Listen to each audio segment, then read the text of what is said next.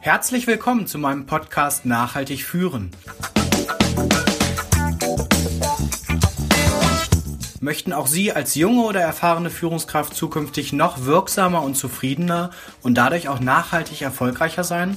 Dann finden Sie in diesem Leadership Podcast Inspirationen, Impulse und konkrete Ideen für Ihre tägliche Führungsarbeit.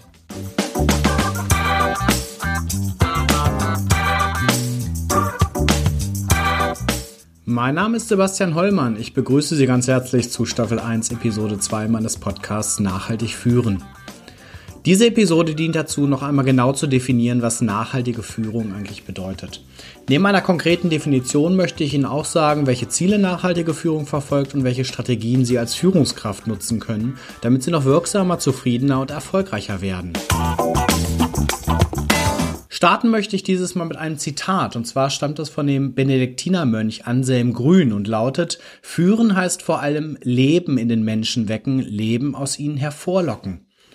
In der heutigen Episode wollen wir also darüber reden, was nachhaltige Führung eigentlich bedeutet. Dafür ist es allerdings wichtig, dass wir uns erstmal Gedanken machen, was eigentlich Führung überhaupt ist, bevor wir dann über nachhaltige Führung sprechen. Und das ist gar nicht so einfach. Ähm, dazu vielleicht ein zweites Zitat. Ironically, probably more has been written and less is known about leadership than about any other topic in the behavioral sciences. Naja, diesmal auf Englisch. Was glauben Sie, von wann das Zitat ist und von wem? Vielleicht kennen Sie es, stammt von Warren G. Bennis. Warren G. Bennis war ein Pionier der modernen Management- und Leadership-Forschung und das Zitat ist von 1959. Gefühlt könnte es wahrscheinlich auch aus der heutigen Zeit stammen, denn im Kern sagt es aus, jeder redet über Führung, aber keiner kann eigentlich so genau sagen, was das ist. Das erlebe ich auch immer wieder in meinen Seminaren, wenn ich eben die Frage stelle, was ist denn eigentlich Führung? Und da bekomme ich in den seltensten Fällen eine wirklich klare Antwort. Das ist, glaube ich, auch in Ordnung, solange Führung in Anführungszeichen gut gemacht wird. Ja, das gut setze ich mal bewusst in Anführungszeichen. Ja, was ist schon gute Führung? Kennen Sie vielleicht auch dasselbe Verhalten, das ich als Führungskraft in einer Situation zeige, kann da eben genau richtig und angemessen sein, in der anderen Situation aber vielleicht übertrieben konsequent oder auch kleinteilig sein. Ne, von daher, dasselbe Verhalten kann bei einem Mitarbeiter genau richtig sein, bei dem anderen aber genau das Gegenteil von dem bewirken, was ich eigentlich erreichen sollte. Führung ist daher, das würde ich immer sagen, in Anführungszeichen gut, wenn sie handwerklich gut und richtig gemacht ist. Klingt vielleicht erstmal merkwürdig. Dennoch bin ich persönlich überzeugt, dass Führung auch zu einem großen Teil Handwerk ist und damit auch gelernt werden kann. Natürlich hilft es mir, wenn ich von Natur aus vielleicht besonders empathisch, durchsetzungsstark, charismatisch oder inspirierend bin. Trotzdem glaube ich, dass man auch eine gute Führungskraft werden kann, wenn man kein in Anführungszeichen Naturtalent ist. Sollte es mir jedoch nicht gegeben sein, so intuitiv auch das richtige Führungsverhalten zu zeigen, dann macht es wahrscheinlich Sinn, zuerst mal eine klare Vorstellung davon auch zu haben, ja, was Führung eigentlich ist. Und neben diesem Verständnis gibt es weitere Aspekte, die für mich wichtig sind, um eine gute Führungskraft zu werden. Dazu gehört in dem ersten Schritt mal eine sinnvolle eigene Haltung, das heißt ein Mindset zum Thema Führung. Dann ein konsequentes, respektvolles und auch konsistentes Führungsverhalten. Dann ergänzend die Fähigkeit, situativ passend einen richtigen Führungsstil zu wählen und natürlich auf der Gesprächsebene ein hinreichendes Repertoire an Techniken, das ich nutzen kann, das ich aus dem FF irgendwann beherrsche und dann eben auch sicher anwende. Das bringt uns zu einer ersten wichtigen Unterscheidung, wenn wir über Führung reden, nämlich der zwischen Führungsverhalten und Führungsstil. Vielleicht halten Sie das jetzt für eine ja, unnütze Wortglauberei. Ich glaube aber, dass es schon eine wichtige Entscheidung ist, wenn ich nämlich auch glaubwürdig auftreten und auf andere Menschen authentisch wirken will. Denn es gibt Menschen, das kennen Sie vielleicht auch, die sich in ganz unterschiedlichen Situationen auch durchaus unterschiedlich geben und verhalten, aber trotzdem sehr unterschiedliche Rollen ganz authentisch ausfüllen können. Und man nimmt denen das trotzdem ab, auch wenn sie sich jeweils etwas unterschiedlich geben. Und aus meiner Sicht liegt das eben genau an diesem Unterschied zwischen Führungsstil und Führungsverhalten.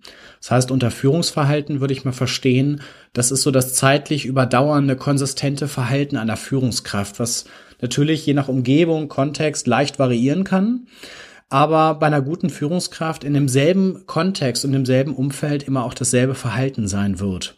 Und in Unterscheidung dazu würde ich den Führungsstil sehen. Und dieser Führungsstil, kennen Sie vielleicht auch einige, kooperativer Führungsstil oder autoritärer Führungsstil, der kann immer je nach Situation durchaus variieren.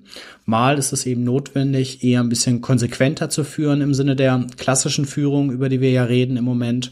Mal eher kooperativ.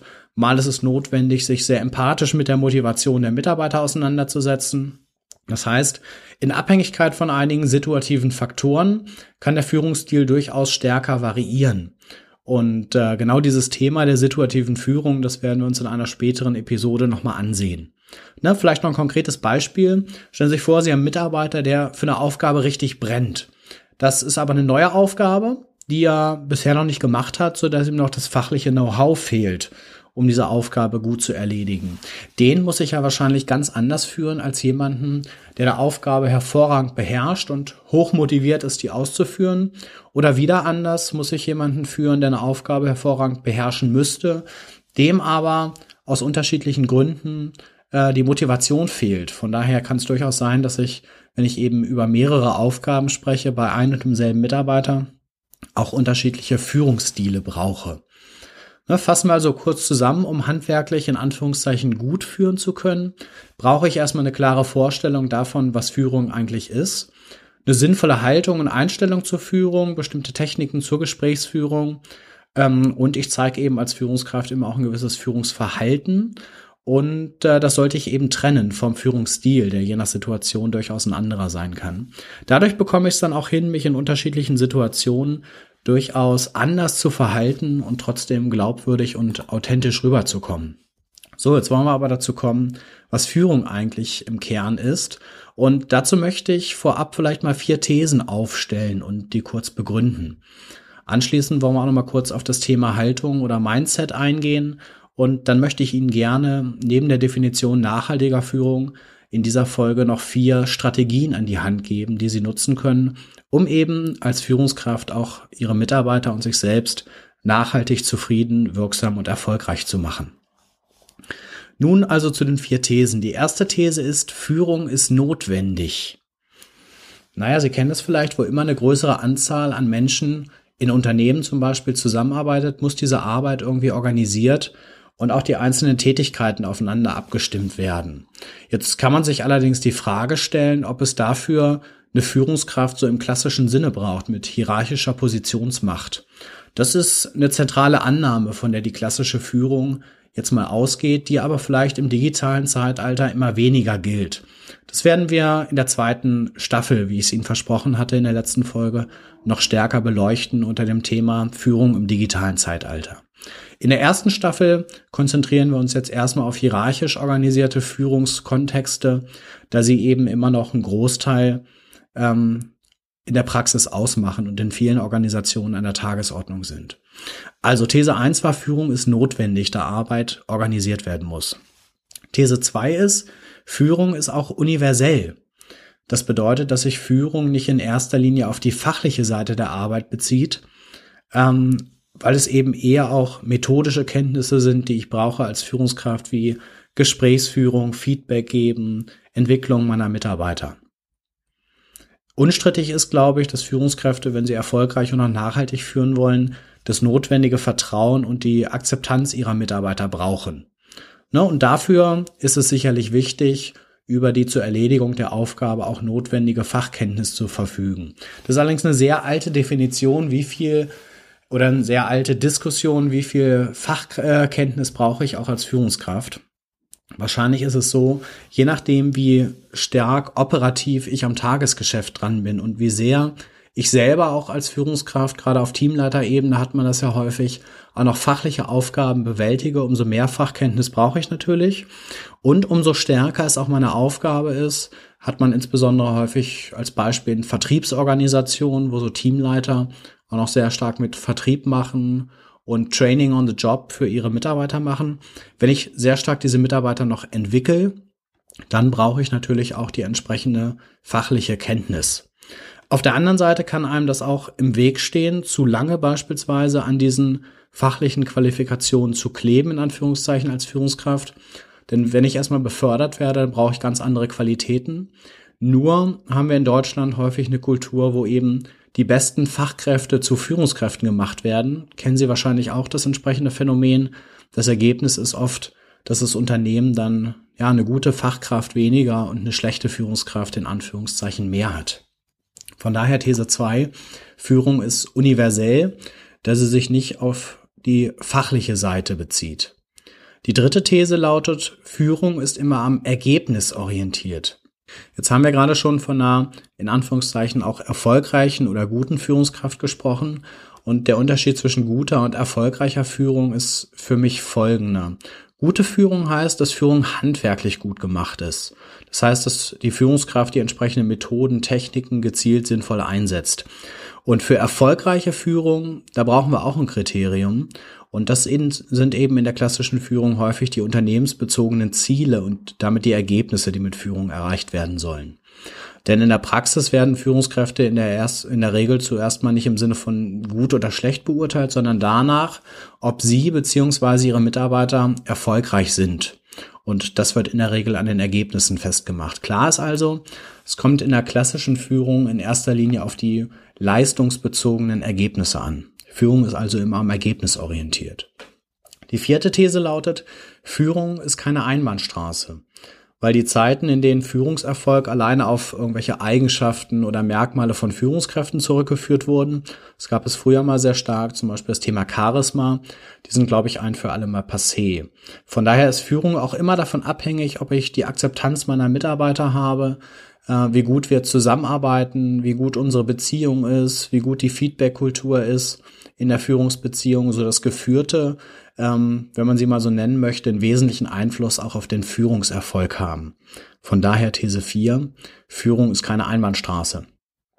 Wenn ich das nochmal zusammenfasse, kommt dabei raus, Führung ist notwendig, weil Zusammenarbeit in Unternehmen eben organisiert und koordiniert, also gesteuert werden muss. Führung ist universell, weil sie über den rein fachlichen Teil der Arbeit hinausgeht. Führung ist auch immer am Ergebnis orientiert, das eben durch das Ziel vorgegeben wird. Und die letzte These war ja, Führung ist keine Einbahnstraße, weil eben der Erfolg immer auch von der Zusammenarbeit zwischen Führungskraft und Mitarbeiter abhängig ist. Wenn wir jetzt diese vier Thesen zusammenfassen und uns auch mal anschauen, wie wird Führung denn ansonsten definiert und mal einen Blick auch in die Führungsliteratur werfen, dann kommen wir zu einer Definition von Führung, die lautet, Führung ist zielorientierte Verhaltenssteuerung. Ich wiederhole es nochmal, Führung ist zielorientierte Verhaltenssteuerung. Wichtig ist dabei, Verhalten zu steuern hat nichts mit Manipulation zu tun. Ne, vielleicht können Sie auch den alten Führungswitz, äh, wo eben gesagt wird, Führung bedeutet, den Mitarbeiter so stark über den Tisch zu ziehen, dass er die dabei entstehende Reibungshitze als Nestwärme empfindet.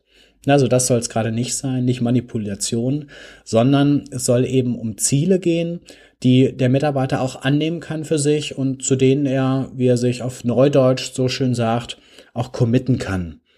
Da denken Sie ruhig mal kurz drüber nach. Führung ist zielorientierte Verhaltenssteuerung.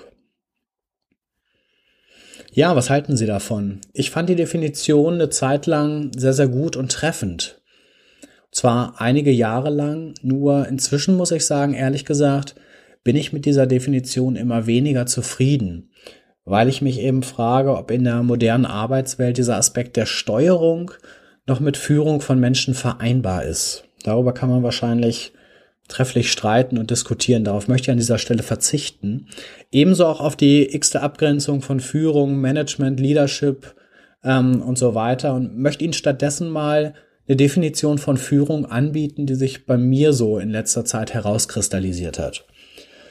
Da würde ich sagen, Führung bedeutet, Zeit in Menschen zu investieren, um gemeinsame Ziele zu erreichen, auf dem Weg dorthin Entscheidungen zu treffen und die dafür notwendigen Rahmenbedingungen zu schaffen. Ich wiederhole es nochmal, möchte Ihnen auch die Zeit geben, ein paar Sekunden drüber nachzudenken. Führung bedeutet, Zeit in Menschen zu investieren, um gemeinsame Ziele zu erreichen und auf dem Weg dorthin Entscheidungen zu treffen und die zur Zielerreichung notwendigen Rahmenbedingungen zu schaffen. Mich interessiert natürlich, was Sie von dieser Definition halten. Von daher schreiben Sie mir noch gern Ihre Definition von Führung Entweder über Twitter, da finden Sie mich unter meinem Namen für nachhaltig und äh, für mit UE oder nehmen Sie direkt unter meiner Webseitenadresse nachhaltigführen.blog mit mir Kontakt auf. So, damit sind wir wieder beim Thema. Was ist jetzt der Unterschied zwischen Führung und nachhaltiger Führung? Ich persönlich denke, dass der Unterschied vor allem darin liegt, welche Ziele konkret verfolgt werden. Und fangen wir mal an, den Begriff auseinanderzunehmen. Vielleicht wissen Sie, woher das Wort nachhaltig stammt. Es wurde ursprünglich mal in der Forstwirtschaft benutzt und bezeichnet dort eben die Forderung, nicht mehr Bäume zu fällen, als gleichzeitig auch wieder aufgeforstet werden können. Das heißt, man sollte eben nicht von der Substanz leben, sondern stattdessen von den Erträgen. Und dieser Aspekt lässt sich meines Erachtens gerade in der Zeit, wo viel über Burnout, innere Kündigung geredet wird, auch hervorragend auf Mitarbeiterführung übertragen. Wir hatten bereits in der ersten Episode, wenn Sie sich erinnern, auch gesagt, dass Führung immer zwei zentrale Ziele verfolgt. Erinnern Sie sich noch, welche das waren? Vielleicht können Sie sich noch an die beiden Aspekte Leistung und Zufriedenheit erinnern. Leistung hatten wir eher als unternehmensbezogenes Ziel verstanden, Zufriedenheit eher als mitarbeiterbezogenes Ziel. Beides kann jetzt auch für nachhaltige Führung gelten.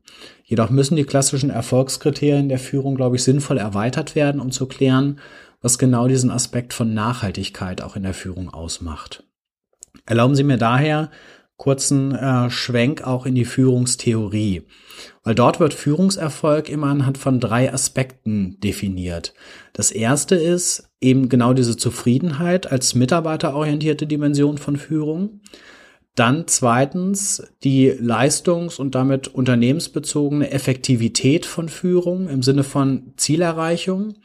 Und drittens das Thema Anstrengung, Leistungsbereitschaft, Motivation, wenn man so möchte, als wichtige Voraussetzung für den Führungserfolg. Also Zufriedenheit, Effektivität und Anstrengung. Und ähm, naja, ich denke, dass wir diesen Begriff erweitern müssen, wenn wir über das Thema nachhaltige Führung sprechen. Und zwar um drei Aspekte, die heißen Leistungsfähigkeit, Effizienz und Fairness. Wieso Leistungsfähigkeit? Naja, als Voraussetzung für Führungserfolg ist es, glaube ich, wichtig, neben Leistungsbereitschaft auch äh, die langfristige Leistungsfähigkeit der Mitarbeiter zu fördern und zu erhalten. Das bedeutet, wenn man unsere Bäume zurückdenken, nicht von der Substanz, sondern von den Erträgen leben, dass wir eben auch dafür sorgen können, dass die Mitarbeiter ihren Akku wieder aufladen können und nicht permanent im roten Bereich unterwegs sind. Ein schönes Bild, um das zu illustrieren, ist die persönliche Leistungskurve. Das kennen Sie vielleicht, das Bild der Leistungskurve. Und das finden Sie auch nochmal im dazugehörigen Blog-Eintrag zu dieser Podcast-Folge. Den finden Sie unter www.nachhaltigführen.blog slash S01E02. Steht für Staffel 1, Episode 2. Und äh, da gibt's eben das Bild der Leistungskurve. Die beschreibt die Abhängigkeit von Leistung zum durchaus auch positiv zu verstehenden Leistungsdruck. Den kann man sich ja auch selber machen. Und die Frage ist, wie verhält sich denn die Leistung in Abhängigkeit vom Leistungsdruck? Stellen Sie sich mal ein Koordinatensystem vor, das kennen Sie vielleicht noch aus dem Mathematikunterricht. Und auf der vertikalen Y-Achse ist die Leistung abgebildet, auf der horizontalen X-Achse der Leistungsdruck und der steigt, je weiter wir nach rechts gehen. Was glauben Sie jetzt, wie sieht diese Funktion aus? Ich gebe Ihnen mal einen Moment Zeit, um darüber nachzudenken. Und? Haben Sie eine Idee? Wahrscheinlich ja. Ne, typischerweise starten wir mit der Leistung ja nicht bei Null. Das heißt, auch bei minimalem Leistungsdruck ist immer ein gewisses Maß an Leistung vorhanden. Jedoch nimmt die natürlich mit steigendem Leistungsdruck erstmal zu. Die Kurve steigt also an. Allerdings nur bis zu einem gewissen Punkt, denn wenn der Leistungsdruck zu hoch und zu extrem ist, dann fällt die Kurve wahrscheinlich rapide ab. Man macht zu, blockiert und ab dem Punkt ist man dann auch nicht mehr leistungsfähig. Stellen Sie sich mal dieses Schaubild vor Ihrem inneren Auge vor. Ne, die Kurve steigt erst langsam an und irgendwann, wenn der Leistungsdruck zu hoch ist, fällt die Kurve sehr stark ab. Entlang der Kurve teilen wir jetzt mal drei Zonen ein. Stellen Sie sich das mal vor. Und die erste Zone, in der es eher einen geringen Leistungsdruck gibt, die kennen Sie alles, die sogenannte Komfortzone. Die Zone sehr hohen Leistungsdruck, wenn der Druck, äh, wenn die Leistung anfängt abzufallen, das ist die sogenannte Panikzone. Kann auch sein, dass in dieser Zone die Leistung noch ein kleines Stück ansteigt, dann allerdings fällt sie ziemlich schnell ab. Und die Zone zwischen diesen beiden, die nenne ich gerne Lern- oder Stretching-Zone, weil hier finden Lernen und auch Weiterentwicklung statt. Von daher gilt in der Führung, halten Sie sich selbst und auch Ihre Mitarbeiter immer in einem gesunden Bereich dieser Stretching-Zone. Das Schwierige dabei ist natürlich, ja, die Grenzen, die wir jetzt gerade gezogen haben, die verlaufen wahrscheinlich bei jedem Mitarbeiter anders. Ne, jeder Mensch hat ein sehr individuelles Stressempfinden und je nachdem, was so die eigenen Stärken sind, auch eine sehr unterschiedliche Leistungsfähigkeit. Gleichzeitig bedeutet Leistungsfähigkeit zu erhalten und zu steigern allerdings auch, sich um die langfristige Entwicklung der Mitarbeiter zu kümmern und auch dafür zu sorgen, dass die Mitarbeiter im Unternehmen langfristig erhalten bleiben. Von daher ist es eben auch wichtig, ja, neben der Entwicklung der Mitarbeiter auch darauf zu achten, dass ich eine geringe Fluktuation an Leistungsträgern habe. Das wird also zu einer gewissen zentralen Säule nachhaltiger Führung. Und deswegen rückt auch der Aspekt der Zufriedenheit immer stärker in den Mittelpunkt. Also von daher neben der Leistungsbereitschaft ist auch die Leistungsfähigkeit der Mitarbeiter ganz wichtig. Zur Zufriedenheit, die ich gerade erwähnt habe, kommen wir gleich. Vorher gucken wir uns nochmal das Thema Wirksamkeit an. Da hatte ich ja gesagt, ein wesentliches Kriterium für Führungserfolg ist bisher immer die Effektivität. Effektivität ist ja der gewünschte Output, wenn man so möchte. Das heißt, der Output, den man im Verhältnis zum Ziel erreicht. Und ich glaube, dass es nicht das einzig wichtige Kriterium sein kann, wenn wir über Nachhaltigkeit reden, sondern da müssen wir auch damit reden, mit welchen Mitteln haben wir das erreicht. Und das heißt, die Effizienz in der Führung ist eben auch wichtig. Das wird aber in der Praxis ganz häufig verwechselt, weil Effektivität, wie gesagt, beschreibt den Output im Verhältnis zum angestrebten Ziel und Effizienz beschreibt den Output im Verhältnis zum investierten Input. Das heißt, wie viel Zeit, Ressourcen habe ich eigentlich gebraucht, um mein Ergebnis zu erreichen. Das ist Effizienz. Und die Effektivität gibt eben an, ob ich mein Ziel erreicht habe. Und die Effizienz ist eher sowas wie die Produktivität. Beispiel dafür, wenn die deutsche Fußballnationalmannschaft gegen Island 2-0 gewinnt beispielsweise, dann war sie effektiv und hat ihr Ziel, nämlich zu gewinnen, erreicht. Effizient wäre sie jetzt noch, wenn sie für diese beiden Tore möglichst wenig Chancen benötigt, das heißt eine hohe Trefferquote aufweist. Das ist der Unterschied zwischen Effektivität und Effizienz. Zurück also zur Führung. Weil meines Erachtens ist Führung vor allem dann nachhaltig, wenn, denken Sie mal an das Bild mit den gerodeten Bäumen, zur Erreichung der Führungsziele möglichst wenig Ressourcen eingesetzt werden und somit die Kapazität der Mitarbeiter auch möglichst wenig beansprucht wird. Was heißt das jetzt konkret für Sie als Führungskraft? Das bedeutet, dass es eben wichtig ist, sich die Stärken und auch die individuelle Motivationsstruktur Ihrer Mitarbeiter gut anzusehen und die zu kennen. Ich sage immer gerne, wer Menschen beschäftigt, muss sich mit Menschen beschäftigen. Na, denn die Mitarbeiter können eine Aufgabe nur dann wirklich effizient ausführen und effektiv sowieso, wenn sie dafür auch die erforderlichen Kompetenzen mitbringen und auch motiviert genug sind, diese Aufgabe zu übernehmen. Daher ist es eben im Führungsalltag auch essentiell, sich Gedanken zu diesen beiden Aspekten zu machen. Nochmal, wer Menschen beschäftigt, der muss sich auch mit Menschen beschäftigen. Kommen wir jetzt also zu den mitarbeiterbezogenen Ergebnissen von Führung. Hier sollte eben nicht nur der Aspekt der Zufriedenheit meines Erachtens betrachtet werden, sondern auch die vom Mitarbeiter wahrgenommene Fairness. Fairness ist ein wichtiger Aspekt, wenn man sich auch die Übertragung von Nachhaltigkeit auf andere Bereiche anschaut und kann sich in der Führung auf drei Aspekte beziehen, nämlich erstens auf die Resultate. Das heißt, ist das, was der Mitarbeiter für seine Arbeit bekommt, sprich auch die Entlohnung fair?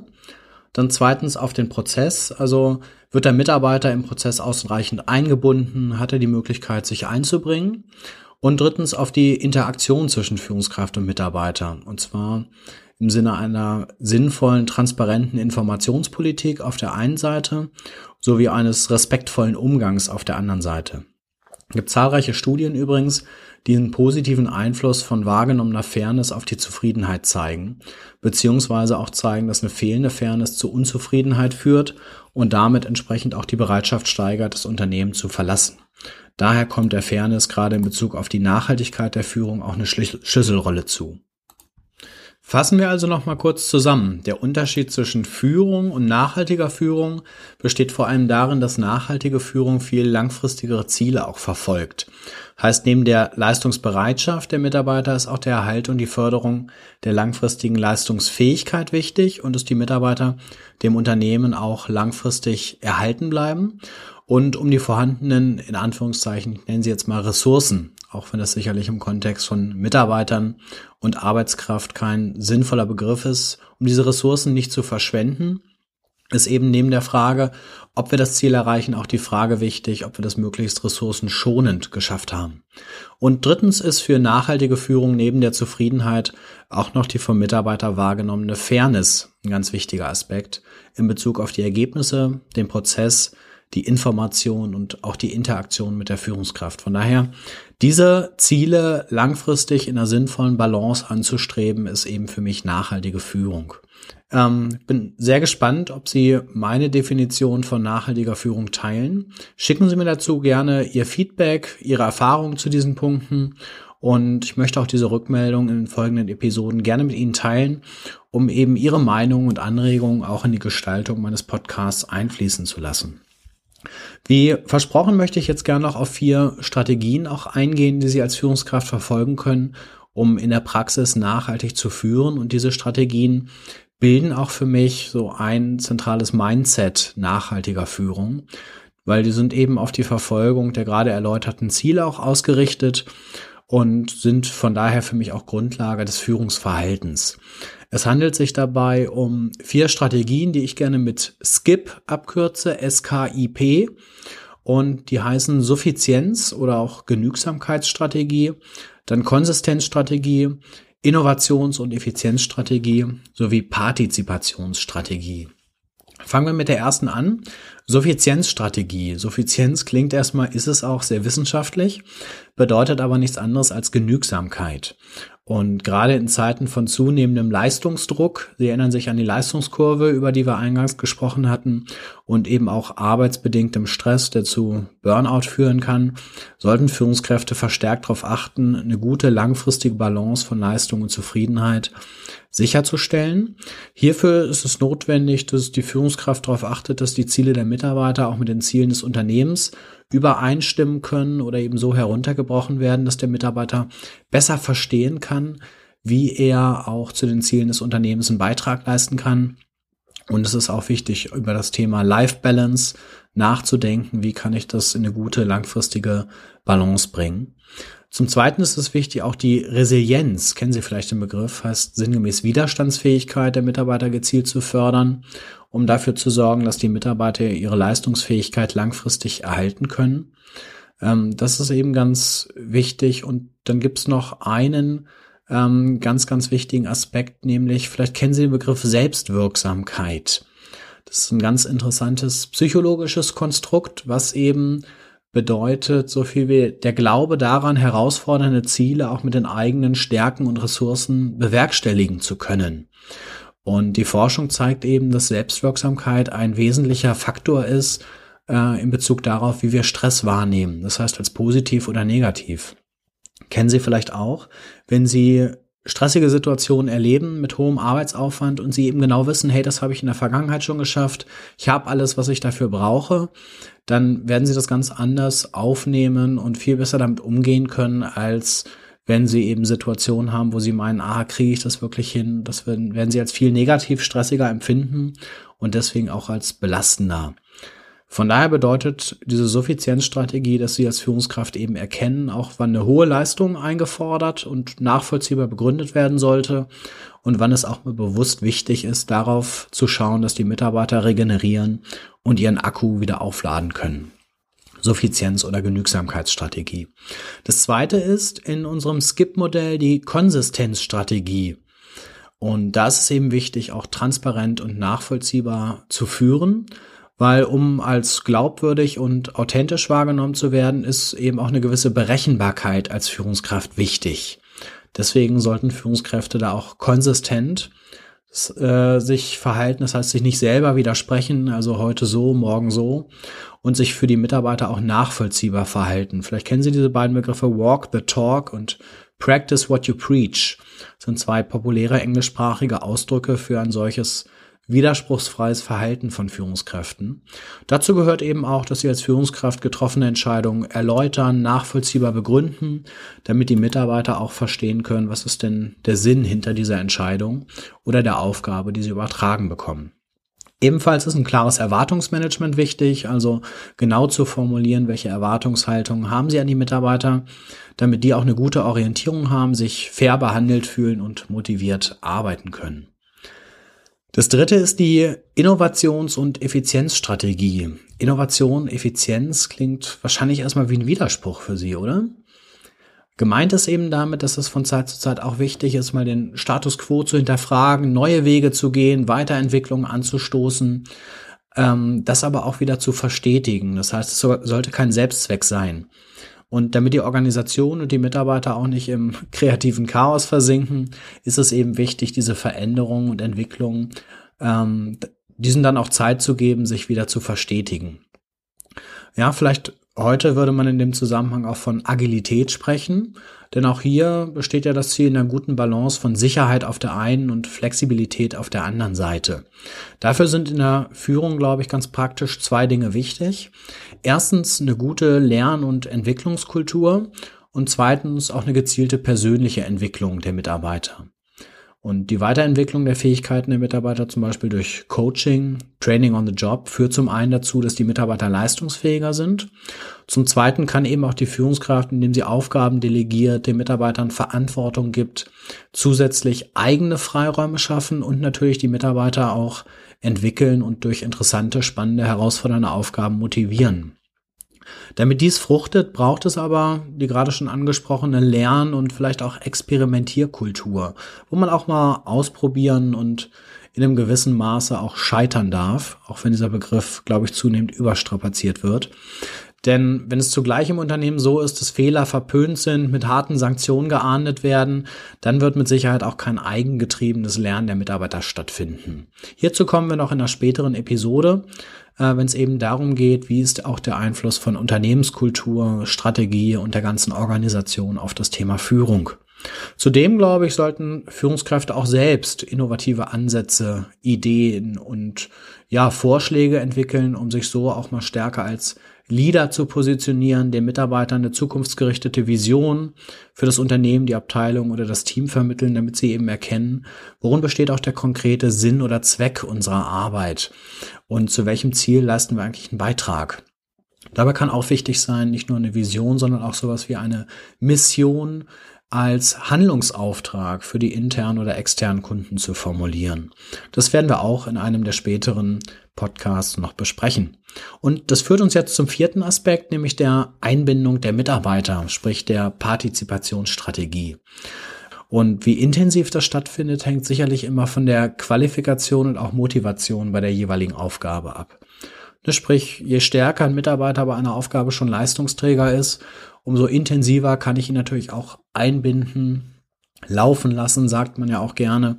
Deswegen ist es eben wichtig, dann auch den richtigen passenden Führungsstil zu wählen, um effektiv und effizient zu führen, wenn Sie an unsere Definition nachhaltiger Führung zurückdenken. Ne, bei hoher Qualifikation, Motivation spricht man immer von einem Leistungsträger, der Aufgaben eigenverantwortlich übernehmen kann. Und wenn wir jetzt mal ganz praktisch an Zielvereinbarungen denken, dann können Leistungsträger häufig vielleicht sogar Ziele selbst festlegen und auswählen, werden auch eher in einem höheren Maße schon in der Lage sein, Verantwortung zu übernehmen als Mitarbeiter, die bei einer Aufgabe vielleicht noch weniger qualifiziert sind, weil sie einfach neu ist, die ich eher auch als Führungskraft an die Hand nehme in einem klassischen Verständnis und die die Aufgabe nochmal genau erläutere. Von daher sollte äh, die Führungskraft dann auch Mitarbeiter, wenn es zum Beispiel bei bestimmten Aufgaben an der erforderlichen Motivation mangelt, eher auch über Fragen nach Motiven, Beweggründen etc. einbeziehen und da abholen, also in einem anderen Maße partizipieren lassen. Diese Strategien stellen also ein grundlegendes Mindset dar, die auch das Verhalten einer nachhaltigen Führungskraft dann sicherlich im Konkreten prägen. Und daher möchte ich in den folgenden Aspekten, in den folgenden Episoden auf diese Aspekte eher indirekt eingehen und mit Ihnen eher über dieses ganz konkrete Führungsverhalten, die entsprechenden Führungsstile sowie praktische Techniken und Methoden sprechen die es ihnen ermöglichen, dann in der Praxis damit eben noch wirksamer, zufriedener und auch nachhaltig erfolgreicher zu werden. Von daher haben wir heute mal kennengelernt, was ist eigentlich Führung, was ist nachhaltige Führung. Wir haben den Unterschied zwischen Führungsverhalten und Führungsstil kennengelernt. Führungsverhalten ist zeitlich überdauernde, Führungsstil kann sich in Abhängigkeit von der Situation ändern. Und wir haben eben Skip kennengelernt, das heißt die vier Strategien Suffizienz und Genügsamkeitsstrategie, Konsistenzstrategie, Innovations- und äh, Effizienzstrategie, um Agilität und Lernkultur zu fördern und die Partizipationsstrategie, um die Mitarbeiter auch einzubinden und mitzunehmen. Das war die Episode 2 zum Thema nachhaltig führen. Ich freue mich, wenn es Ihnen gefallen hat, dass Sie mir dann auch eine Rezension auf iTunes hinterlassen und mir Ihr Feedback schicken, wie Ihnen dieser Podcast gefallen hat, was auch Wünsche, Erwartungen, Fragen sind, die Sie dazu haben. Und ich freue mich schon sehr, wenn wir uns in der kommenden Episode wiederhören. Dann gibt es meine erste Interviewfolge. Und zwar spreche ich da mit dem schon angesprochenen Professor Dr. Nils Brabant, einem ausgewiesenen Experten für das Thema nachhaltige Führung. Das heißt, wir werden über Themen sprechen wie den Umgang mit Druck beispielsweise, Sinnorientierung in der Führung und eben darüber, was nachhaltige Führung auch in der Praxis ganz konkret ausmacht. Von daher freue ich mich, wenn Sie mit dabei sind. Bis dahin bleiben Sie wirksam, bleiben Sie nachhaltig und bleiben Sie dran. Bis zum nächsten Mal.